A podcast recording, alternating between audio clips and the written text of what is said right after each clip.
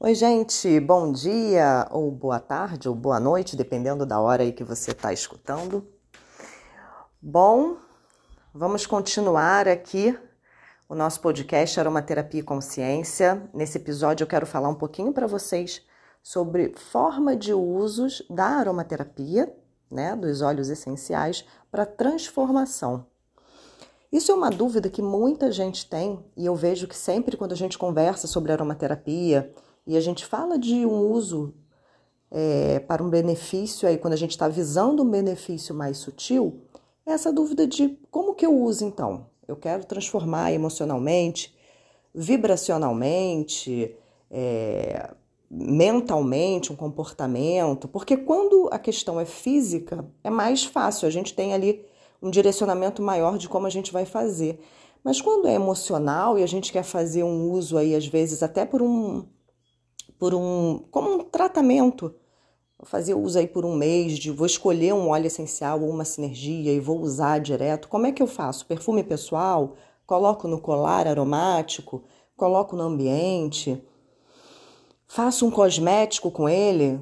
Como é que eu faço? Isso, gente, uma coisa muito importante que a gente tem que ter em conta é que quando a gente quer usar o óleo essencial para uma transformação, o que a gente precisa efetivamente, o mais importante, é que a gente tenha contato com aquele óleo essencial. É que a gente tenha é, interação com aquelas moléculas, com aqueles princípios ativos, com aquela vibração, com aquela comunicação que o óleo essencial vai passar para a gente, com aquela informação. Então, é, para que a gente consiga isso, para que a gente é, é, consiga esses benefícios, a gente precisa ter contato com ele. E não existe uma regra é, não existe uma regra fixa. Não, para você ter o benefício só vibracional, você vai ter que usar uma quantidade, uma diluição muito baixa.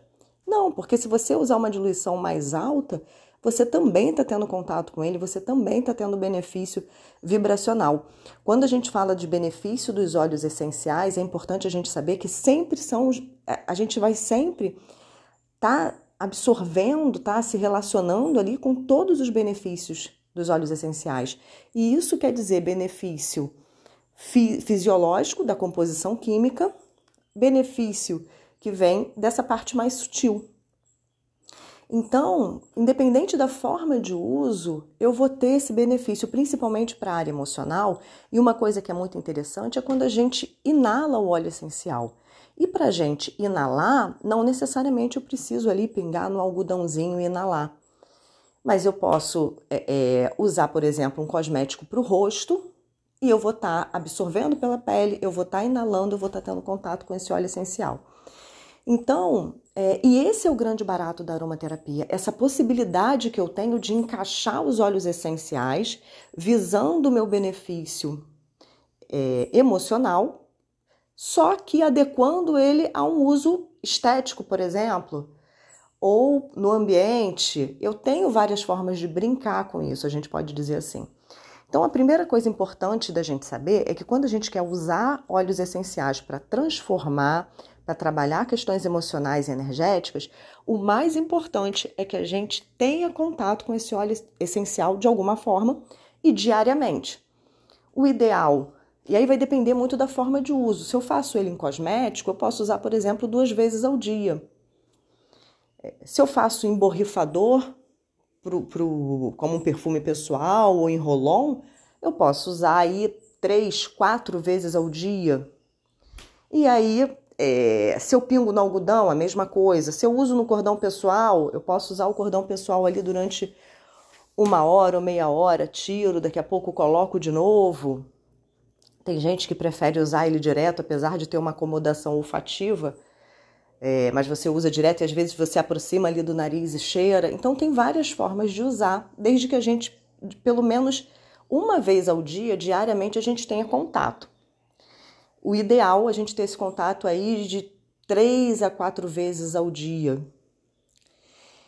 E aí, é, boas opções que a gente tem. É, a gente, de uma forma muito simples, a gente pode pegar o óleo essencial que a gente quer e pingar num chumaço de algodão e inalar. Então, peguei o óleo essencial, peguei um chumaço de algodão, pinguei ali inalei aquele óleo essencial. E aí vamos, né? Eu estou trabalhando em casa, por exemplo, eu posso deixar ali em cima da mesa aquele aroma. Essa é uma forma. Posso fazer isso ali três vezes ao dia. Cordão pessoal, a mesma coisa. Posso escolher é, ou um óleo essencial, ou uma sinergia, até três óleos essenciais. Pingo uma gota de cada ali no cordão, fico com aquele cordão. Uh, posso fazer o meu perfume pessoal em rolon. Posso fazer um rolon com os óleos que eu quero trabalhar questões emocionais e usar ali de três, quatro vezes ao dia.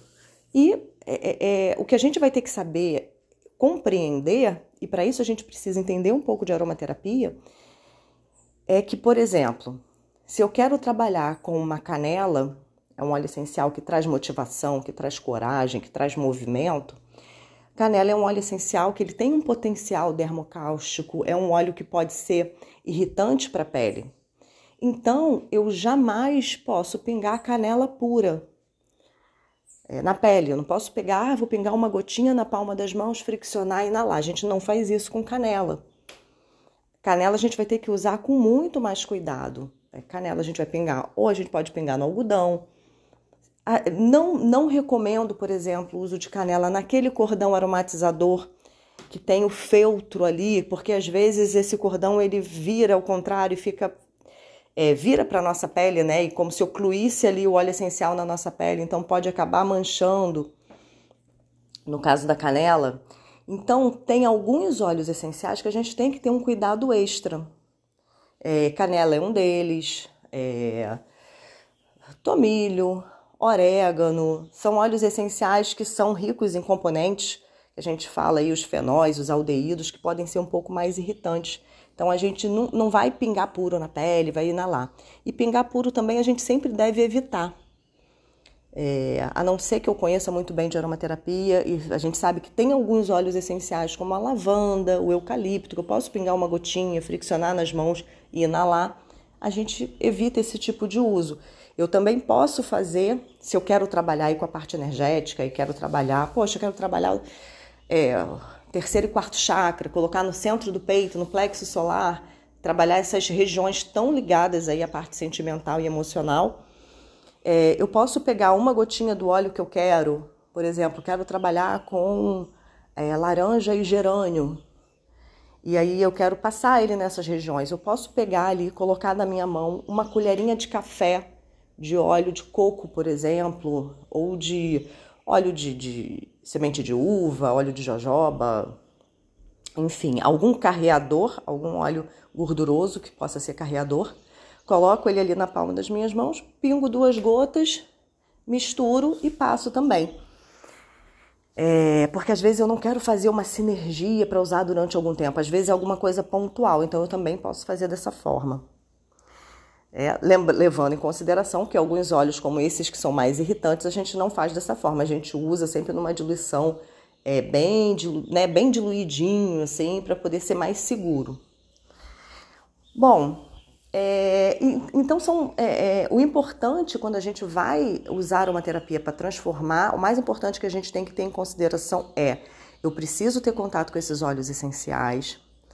É, Geralmente eu faço janelas terapêuticas, então às vezes eu uso durante 21 dias, paro 7 dias, depois eu volto 21 dias, paro 7 dias, principalmente quando se fala de uso tópico. É, é sempre importante eu fazer algumas janelas e mudar as sinergias. Né? Às vezes eu posso falar, não, eu cismar com óleo essencial, eu gerânio, amei, Vou fazer então meu creme para o rosto, creme para o corpo, vou usar no cordão, vou usar não sei aonde e uso direto, direto, direto.